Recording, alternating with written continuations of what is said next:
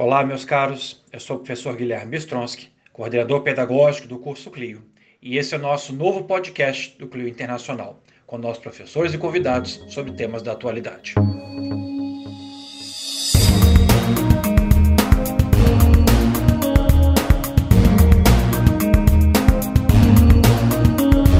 Meus caros internacionalistas, tudo bem com vocês?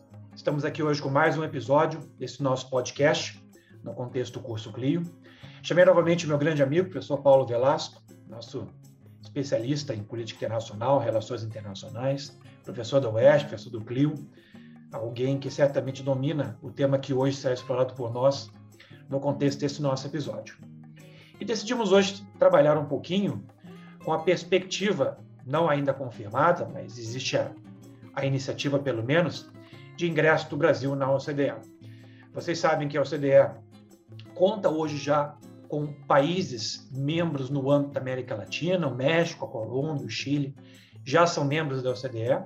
É um desejo do atual governo, né, desde o início, o ingresso do Brasil no contexto desta organização internacional, embora a nossa, digamos assim, iniciativa não seja necessariamente alguma coisa deste governo somente, em 2017, se muito me engano, já começamos a mover aqui, a, digamos assim, mover a atuar de maneira a tentar garantir nosso ingresso no contexto CDE. CDE que é uma OI, fundamentalmente, cuja participação envolve países europeus, mas não somente. Né? Ela começa ah, em 1948, não como a CDE, mas como organização de âmbito europeu para disciplinar questões relativas à aplicação do Plano Marshall. Em 1961, a CDE então nasce e há uma expansão dela para também abranger outros países que não somente aqueles no âmbito do continente europeu. Hoje há membros da OCDE na maior parte dos continentes. A Austrália, por exemplo, é membro.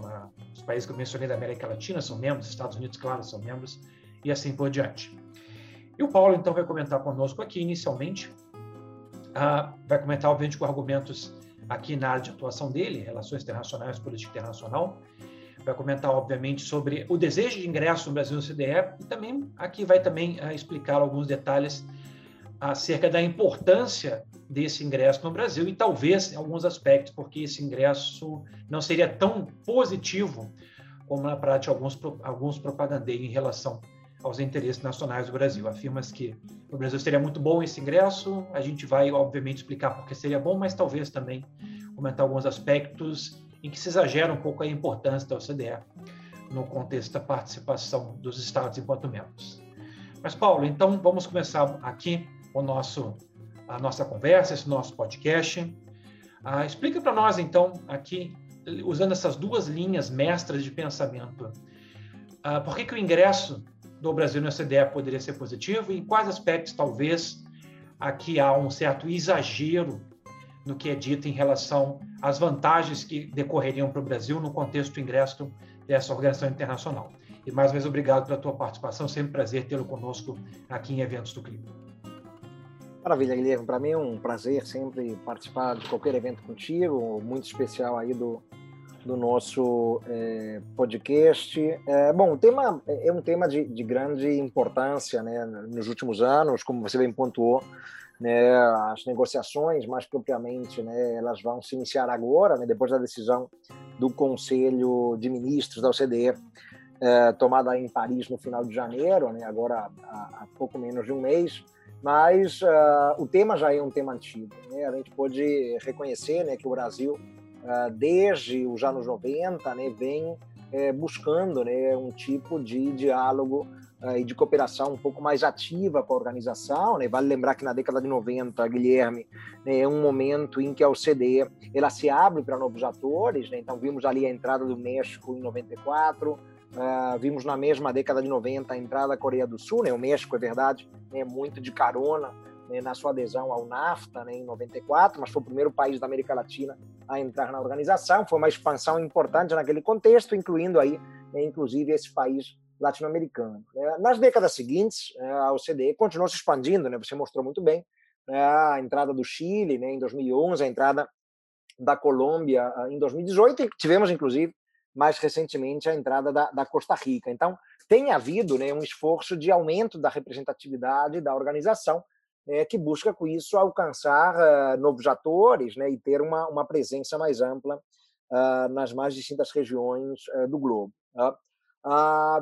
é importante destacar né, que no governo Lula, por exemplo, né, um período em que o Brasil né, tinha uma situação é, macroeconômica é, bastante confortável, né, é, mantivemos taxas de crescimento anual do PIB numa média importante, o Brasil ganha uh, envergadura internacional, né, um cenário em que temos né, o Brasil se articulando, por exemplo, na criação do BRICS, né, o Brasil tendo uma voz muito ativa na gestão da crise financeira ali né, em 2008, 2009. Então, é todo um momento ali, a segunda metade dos anos 2000, em que essa visibilidade né, que o Brasil conquista né, ao lado de outros países do chamado Sul Global vão levar a própria organização, com sede em Paris, né, a convidar o Brasil é, a promover o, o, chamado engajamento ampliado, né, o Enhanced Engagement, né, uh, que se dá em 2007, uh, ah, e depois o Brasil né, passa a figurar entre os, os key countries, né, os, os uh, key partners, né, os parceiros chaves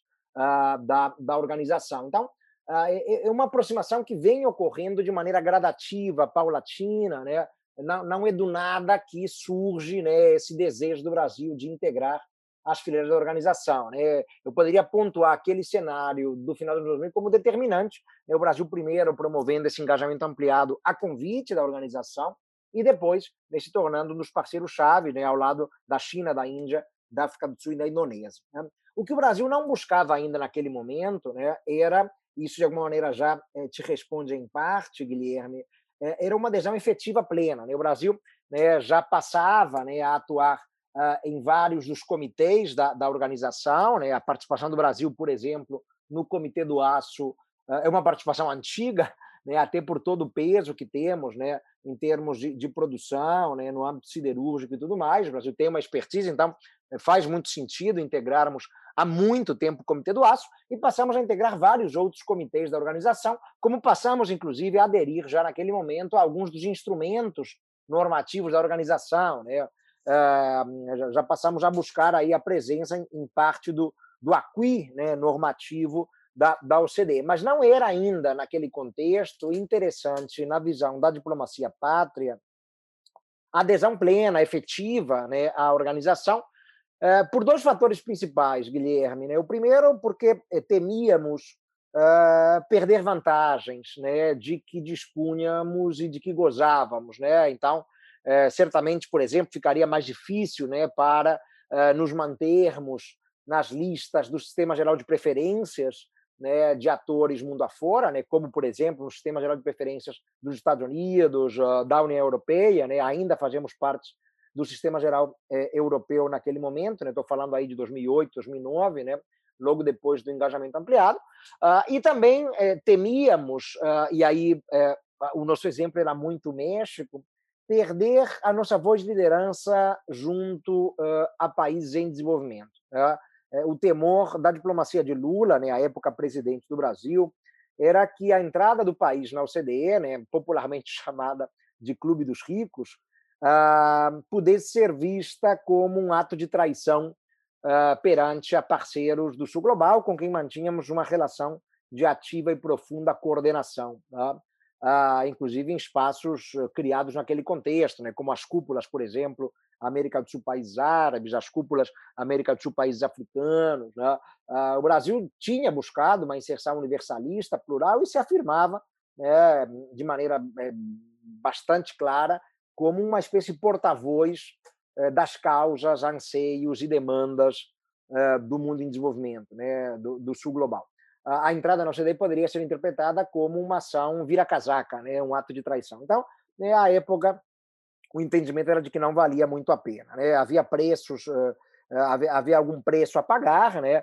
É, a perda de alguma flexibilidade né, na gestão da economia, embora, né, como bem saibamos, né, é, a, o instrumental da OCDE seja soft law, mas acaba que os países têm que se pautar por essas diretrizes, né? mesmo estando fora, né? muitos países buscam observar as diretrizes da OCDE né? para ganhar credibilidade. Né? Estando dentro, então, então claro, né? há uma redução né? de alguma margem de, de manobra uh, e esses efeitos que entendíamos que seriam perniciosos, né?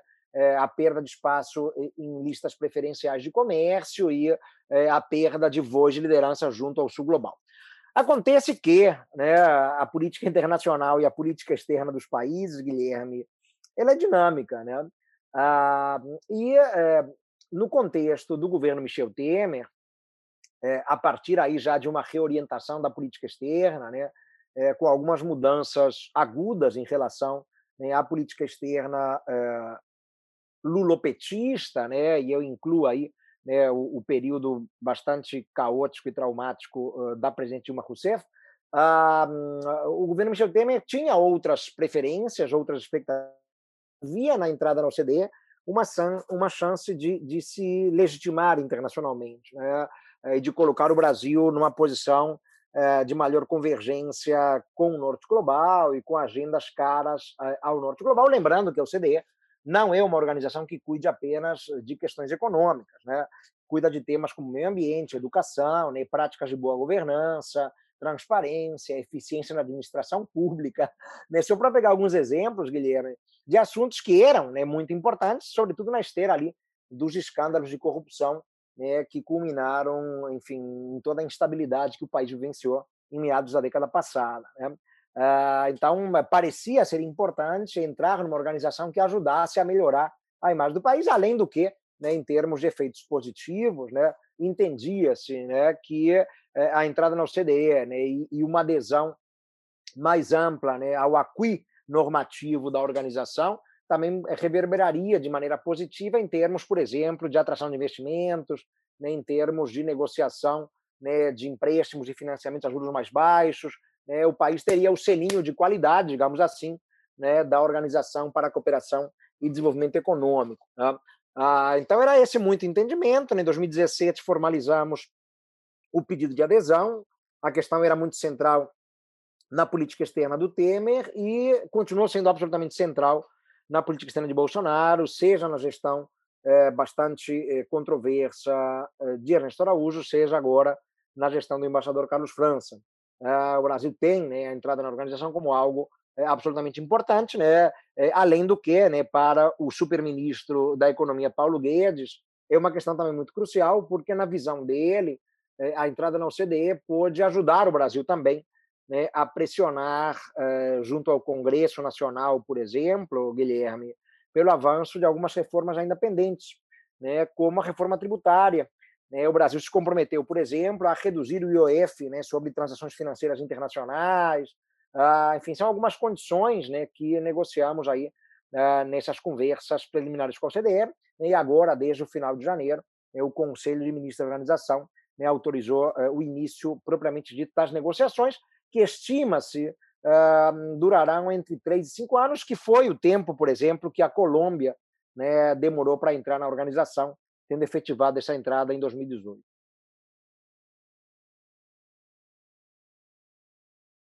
Excelente, Paulo. Estava aqui tentando destravar o microfone. Só um, uh, um detalhe para as pessoas que estão aqui assistindo. Uh, quando o Paulo menciona o acui normativo, o que acontece? É fundamental explicar que, no contexto da OCDE, nós temos uma série de atos, alguns obrigatórios para os membros, outros não, que formam esse acervo normativo, esse acui normativo, então, no âmbito desta organização internacional. Nós temos algo em torno de 200, são quase 250 aqui uhum. atos, diferi atos diferentes, né? mais uma vez, nem todos têm caráter obrigatório para os membros em questão. O Brasil participa em alguns, não participa em todos.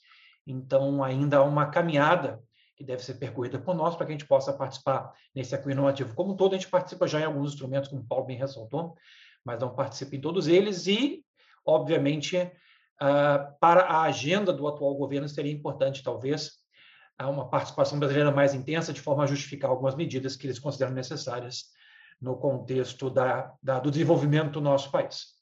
Mas, Paulo, continuando então a nossa conversa, trabalhaste aqui com a, digamos assim, o aspecto, obviamente, a, a político, né, que justificaria talvez uma entrada do Brasil, as razões pelas quais talvez teríamos interesse em ingressar, mas eu me lembro de ter uh, trabalhado um pouquinho, eu me lembro de ter lido em alguns lugares que existe uma resistência por parte de certos setores, você também trabalhou com isso, né, em particular com a oposição, que existia lá à época do governo Lula quanto à nossa retirada do sistema geral de preferências, quanto também ao fato de nós perdemos a liderança pelo fato de participarmos de um clube de ricos. Então, você trabalhou com esses pontos, então você já fez uma certa crítica também em relação ao que seria, ah, não, não, não, não somente seria positivo a nosso ingresso, teria traria alguns prejuízos em matéria de política externa, mas nesse sentido, ah, Olhando a experiência, talvez, do México, que é um que ingressou na década de 90 já no contexto CDE, tá? as experiências do Chile e da Colômbia são mais complicadas, porque são países que ingressaram mais recentemente, mas no contexto do México, será que daria para a gente falar que realmente foi tão relevante a entrada do México na CDE, a ponto de realmente conseguir promover algumas mudanças estruturais? Aqui no Brasil, talvez pudessem acontecer, ou desejes que aconteçam nesse sentido? Uh, não sei se você, no contexto da, da, dos teus conhecimentos no âmbito da OCDE, conseguiria fazer algum tipo de comentário sobre a experiência mexicana em particular, mas se não conseguires, talvez a experiência de outros países que talvez tenham um pouco mais de familiaridade. Se a OCDE realmente ela é essa panaceia que o atual governo tem vendido para a solução de diversos problemas, ou, em verdade, se a gente tem que ter uma visão um pouco mais, talvez, nesse aspecto moderada, um pouco mais, digamos assim, uh, não tão otimista quanto às vantagens que o ingresso ideia poderia causar para o Brasil. Deixando a questão, obviamente, de lado essa relativa à, à liderança do Brasil em relação ao, ao, sul global, essa questão relativa a, a, hoje é um pouco superada em relação ao sistema geral de preferências, a nossa realidade não é a mesma de 2009, mas queria que comentasse um pouquinho sobre, digamos assim, uma perspectiva uh, um pouco menos otimista, alguma coisa um pouco mais pragmática no que se refere ao aos potenciais de, de, ganho para o Brasil no que se refere à nossa participação nessa ideia e, de repente, alguma crítica em relação a isso que você possa querer fazer nesse momento.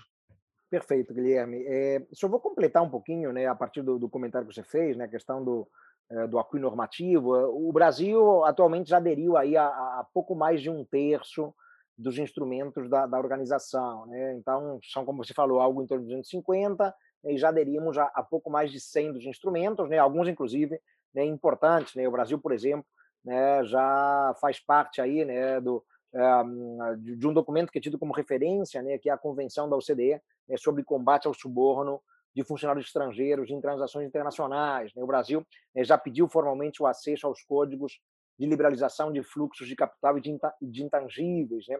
Ah, essa medida especificamente né, do acesso aos códigos de liberalização de fluxo de capital de intangíveis, né, converge muito com uma orientação mais é, é, profundamente liberal né, do nosso ministro da Economia, né, já citado aqui por mim, Paulo Guedes. Né? É, quando a gente escuta o governo Bolsonaro né, falar do acesso ao CDE, é vendido, sim, realmente como uma panaceia para quase que todos os males, nem mais do que isso, Guilherme, é vendido como uma medida que mostra-se compatível com a escolha de um modelo de sociedade aberta uh, e assentada na democracia liberal. É, é, ou seja, de alguma maneira, é, entrar na OCDE seria algo coerente com a aposta por um modelo de liberdade política, de liberdade econômica, não seria simplesmente uma questão de eficiência técnica, né, convergiria né, com essa é, dimensão mais liberal, né, tão defendida e decantada né, pelo nosso ministro Paulo Guedes. Né? É, a realidade, no entanto, ela é um pouco diferente. Né? É claro que a gente poderia olhar para o caso mexicano, né, para o caso do, do, México, né, que entrou em 94, mas o, o, caso mexicano, Guilherme, é, é um caso diferente do brasileiro, é, porque o México ele já se mostrava àquela altura muito amarrado né, a imposições vindas de Washington. Né? A própria negociação para a entrada do México no NAFTA acabou levando o país a ter que engolir né, e aceitar né, uma série de imposições vindas do vizinho poderoso do norte. Tá? E a entrada na OCDE foi uma consequência, quase que um prêmio né, pela adesão né, ao NAFTA. Né. O Brasil, como a gente sabe, ele eh, não tem a tradição liberal que o México assumiu uh, desde os anos 90, né, ou que o México e a Colômbia assumiram já há bastante tempo. Né?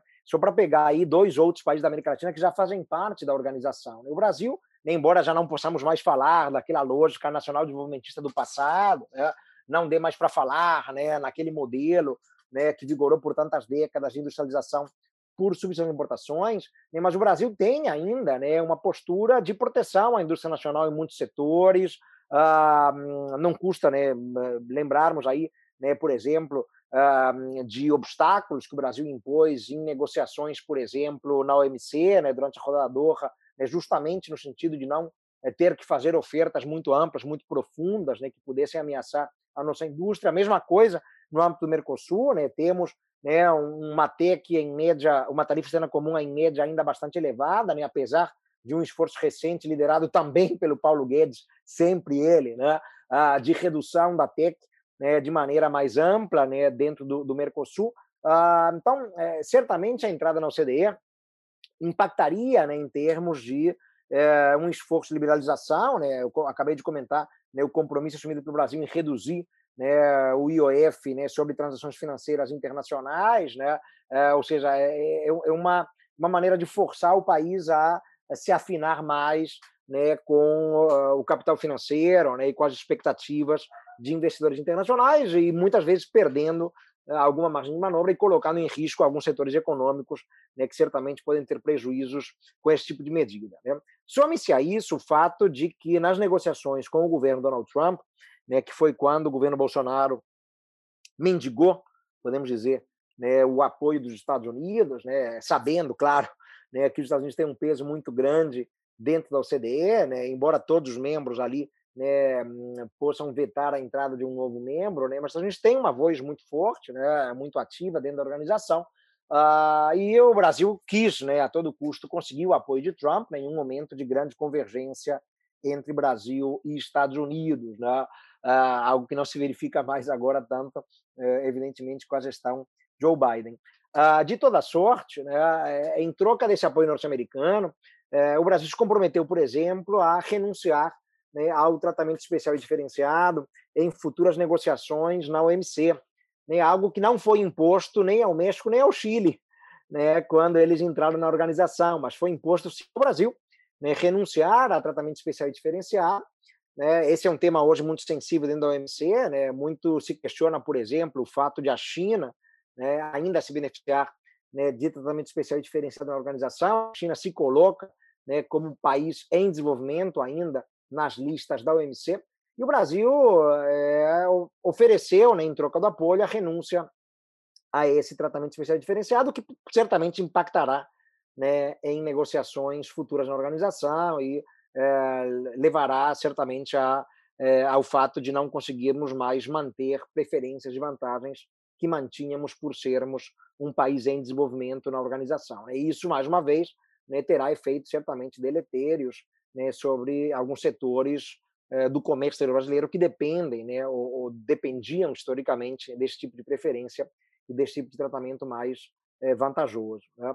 Ah, então, claro, né, essa, essa aferição, Guilherme, de, de prós e contras, vai depender muito das lentes é, ideológicas né, de cada um. Né? Então, alguém que reza pela cartilha é, mais neoliberal, né, que bebe ali nas teses né, da, da escola de Chicago, que converge muito com o pensamento do Paulo Guedes, vai achar uma maravilha entrar no OCDE, e, enfim, é isso aí, o caminho é esse e tal né, mas basta vermos os países latino-americanos que entraram, né, México, Chile, Colômbia e Costa Rica, né? Isso dá uma ideia de que será que esse é o perfil brasileiro, né? Será que o Brasil né, converge com esses? Certamente não, né? São países que já vêm negociando, inclusive há muito tempo, uma série de acordos bilaterais de livre comércio, né? É, com países do peso de Estados Unidos, de China, né? Enfim, não, não é certamente muito perfil do Brasil, que sempre foi muito mais cuidadoso, né? é a velha lógica do pragmatismo, né, que sempre caracterizou a nossa política externa, Guilherme, de pesar prós e contras, né, custos e oportunidades. O Brasil adota um caminho né, e aposta por alguma iniciativa quando percebe que as oportunidades excedem os custos. Né? Ah, não sei tanto se é o caso atualmente. Né? Ah, há, claro, a perspectiva de benefícios, evidentemente, né? É, mas são muitas vezes de alguma maneira, pouco tangíveis, né? Ah, então vamos ganhar um pouco de credibilidade, a nossa imagem vai melhorar, o que certamente levará né, investidores internacionais a querer investir mais no Brasil. Será? Não sei. Né? Isso é bastante hipotético, né? Ou que negociaremos aí, porque teremos o selinho de qualidade, né, financiamentos a custos menores. Não sei. Né? Então, é, muitas vezes, né, esse tipo né, de, de, de, conquista depende de outros fatores, né? muitas vezes domésticos, né? depende um pouco do humor também da economia internacional, uh, enfim, não sei até que ponto o Brasil eh, de fato conseguirá eh, usufruir tanto desses ganhos que são eh, muitas vezes pontuados como certos, né? não me parecem tão certos assim. E mascaram-se muito né, os efeitos que podemos ver como negativos, porque, claro, né, não interessa né, aqueles que defendem a entrada a ferro e fogo uh, observar né, ou sequer mencionar esses possíveis custos, porque acabam apostando por uma orientação mais liberal. Então, é muito isso, né? É como se né, tivéssemos esse Brasil, por definição, né, liberal uh, e esse modelo de sociedade aberta, assentada na democracia liberal, né, que defende né, de maneira inescapável, inexorável, uma liberdade política e econômica, é o Brasil que tem que estar na OCDE né, a qualquer custo. Né? Eu, particularmente, Guilherme, eh, tenho as minhas dúvidas e repito, né, esse exercício de comparação né, com o modelo econômico, o perfil dos países latino-americanos que entraram, ele pode ser bastante útil. Eu, como sempre, tenho que concordar com a tua posição, também tenho minhas dúvidas aqui, aliás, tenho dúvidas bastante sérias quanto à viabilidade e necessidade desse ingresso. Obviamente, ele atende a uma perspectiva política, uma agenda em particular, que não se sabe se continuará no poder também, pode continuar, como pode não continuar em 2023. Então, obviamente, como a, o ingresso não vai acontecer, obviamente, antes das próximas eleições, fica bastante até em jogo aqui a possibilidade, talvez, de ser revertido e não se concretizar na prática. Então, há muita coisa por acontecer ainda, mas futurologia não é a nossa especialidade. Vamos deixar, então, os fatos desenrolarem naturalmente. Eu tinha combinado com o Paulo que o evento de hoje não seria longo, a gente queria fazer alguma coisa rápida, em meia hora, e eu acho que todos os pontos relevantes foram aqui já abordados, então não vejo muito mais do que a gente possa aprofundar nessa discussão, os pontos mais relevantes foram abordados, os prós, os contras, em relação ao ingresso na OCDE. Uh, deixo então para o Paulo aqui uh, uma última uh, uma última janela, obviamente, agradecendo a participação dele, para que ele possa fazer as considerações finais. E, é, e, depois disso, vamos encerrar já o evento. O evento de é um tema de grande relevância, mas, mais uma vez, acredito que os pontos principais já discutidos já. Paulo, fica à vontade, então, para fazer considerações finais nesse sentido. Maravilha, tá? Guilherme. É, Nada de futurologia, mas vamos tentar ah, fechar aqui então, o evento. Vou fazer duas considerações que, que me parecem importantes aqui. Né? A primeira delas é que, é que a entrada né, é, de um país eh, na OCDE resulta sempre é, de um processo político. Tá? Então, você pontuou muito bem, né? A, a, entrada é uma escolha política, é a escolha política afim e convergente com o governo de turno, né? que pode, como você bem colocou, não ser o mesmo a partir de 1 de janeiro do ano que vem. Ah, e nesse processo político, né, é claro que é, os membros da OCDE, né, na hora de se posicionarem, né, eles exercem pressões, né, pressões variadas, podemos dizer. Né? Ah, isso é natural em qualquer processo que não é meramente técnico, né? é um processo político. Né? Ah, só fazendo uma comparação, né, e mal comparando, né, ah, quando nós olhamos, por exemplo, né, para o acordo Mercosul-União Europeia, né, fechado em 2019, no primeiro ano do governo Bolsonaro, a gente vê como está sendo difícil assinar o acordo. Né? Sequer a assinatura foi conseguida ainda, né? muito menos a sua ratificação. É, é um processo político também. Né? Há questões políticas que são levantadas, né? nesse caso, muita questão ambiental, né? a França fazendo pressão por conta do lobby dos agricultores e tal. Ah, quando eu olho para a questão da OCDE, a pressão política da União Europeia, que também, claro, aponta para a questão ambiental, né? o tema meio ambiente, assim como outros temas, como educação, etc., é um tema muito palpitante na OCDE sempre. Né? Há alguns instrumentos normativos do AQUI, normativo da OCDE que versam sobre a questão ambiental, uh, mas uh, mais do que isso, né, é, a, União Europeia pressiona por um equilíbrio geográfico, né, ou seja, uh, a entrada de países de fora fica condicionada à entrada de países da própria União Europeia. Tá? e nós temos agora Romênia, Bulgária e Croácia negociando a sua entrada na OCDE, né, ao lado de Brasil, Argentina e Peru. Né? Então, reparem como há um equilíbrio. Né? Então, a União Europeia já definiu: bom, para Brasil, Argentina e Peru terem alguma chance de entrar, né, Romênia, Bulgária e Croácia têm que entrar também. Né? Essa é uma exigência da União Europeia que se sente um pouco dona também da OCDE, pelo que você comentou, Guilherme, as origens da OCDE remontam à Organização Europeia de Cooperação Econômica, né, criada ali em 1948. Né?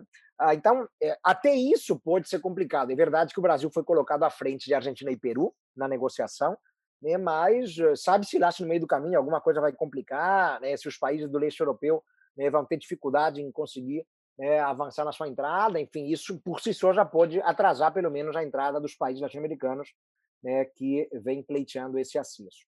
E o outro ponto é, é que, é, naturalmente, né, a, a, quaisquer modificações né, resultantes de um processo de acessão é, ao CDE que induzam modificações na nossa legislação terão que passar pelo Congresso. Né? Isso né, você sabe muito melhor do que eu, meu caro Guilherme. É, e aí, claro, quando a gente pensa em Congresso Nacional, né, é, teremos que, que, projetar a necessidade de uma construção coletiva, né, é, que passa pelos mecanismos democráticos de construção de consensos, visões majoritárias, né, enfim. Né, e quando eu falo isso, né, com uma certa dose de ironia, né, ah, isso depende muitas vezes de troca de favores, né, etc, etc. Né. Então, restará saber qual será efetivamente a condição né, do governo né, de plantão né, de é, facilitar né, esses mecanismos, entre aspas, democráticos de construção de consensos né, e divisões majoritárias. Né? Então, são muitas interrogações à frente, né? por isso que, de fato, qualquer exercício de futurologia ele fica difícil. Né? São muitas interrogações à frente, né? e é um tema que continuaremos acompanhando muito de perto nos próximos anos.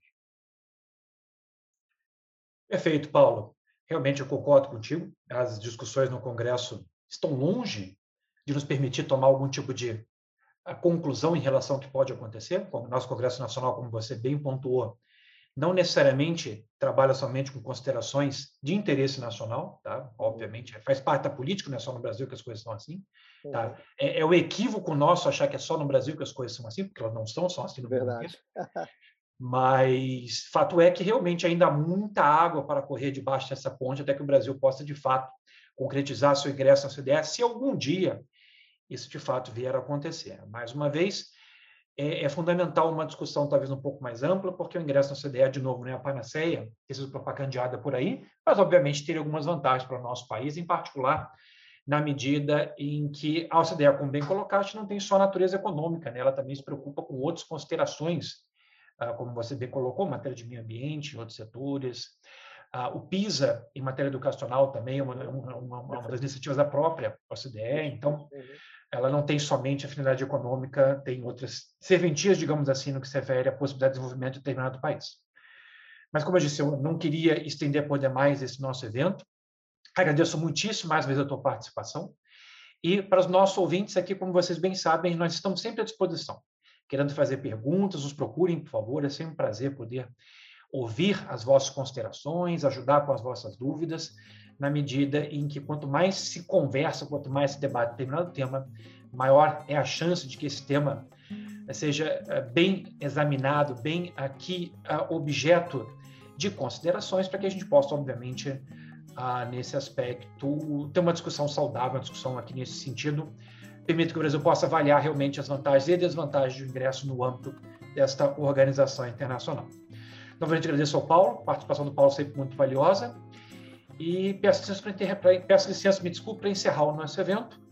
Ah, o nosso podcast, ah, com a regularidade que eu havia prometido no primeiro evento esse ano, nós vamos fazer uma tentativa aqui de, pelo menos uma vez por mês, trazer para vocês alguns eventos interessantes, trazer discussões de maior relevo. Estou aqui conversando com vocês. A Rússia está ingressando neste momento com suas tropas em Donetsk e Luhansk, que certamente é um bom tema para nós discutirmos em um próximo podcast aqui no contexto nosso Clio, no contexto de assuntos internacionais que nós trazemos sempre para vocês. A todos, então, um forte abraço. Paulo, mais uma vez, muito obrigado pela tua participação e encontro no próximo podcast. Até mais, gente.